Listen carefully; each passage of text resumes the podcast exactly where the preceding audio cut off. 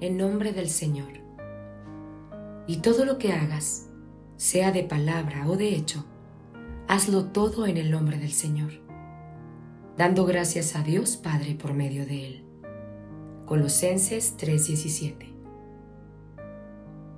Ahí está, lleno de expectativas y oportunidades, con las alas blancas de la esperanza, listo para despegar en el Valle de los Sueños, rumbo al infinito de las realizaciones. Es un año más que llega, abierto, limpio y promisorio. Entra en él, en el nombre de Jesús. En medio de las expectativas de un nuevo horizonte, te invito a mirar hacia atrás. ¿Cómo? ¿No dice todo el mundo que la gente debe dejar de mirar hacia el pasado y ver apenas el futuro? Pero mi invitación es, mira hacia atrás. ¿Sabías que nosotros sacamos fuerzas del pasado a pesar de nuestra vertiginosa proyección hacia el futuro? Entonces, mira hacia atrás.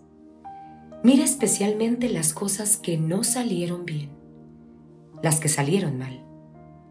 Mira las frustraciones y las derrotas.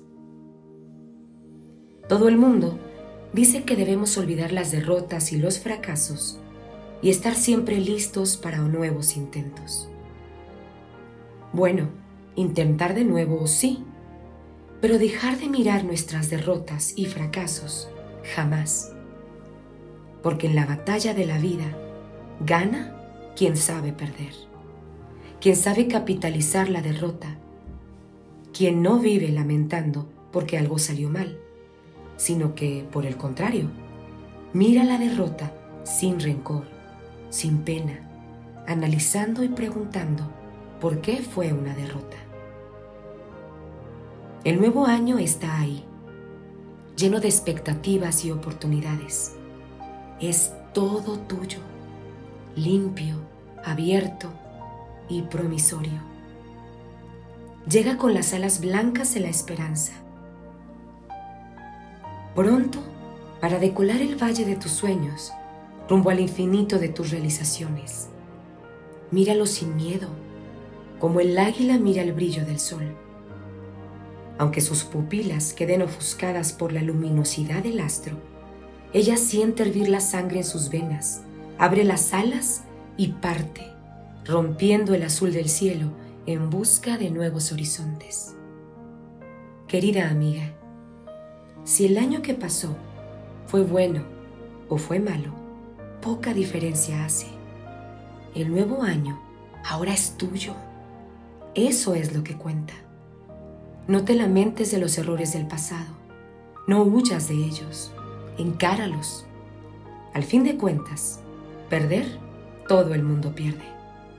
Unos más pronto, otros más tarde. Perder nunca fue el problema, pero tú tienes que saber sacar provecho de la derrota porque en la batalla de la vida gana siempre el que sabe perder. Cae de rodillas el atardecer de un año más.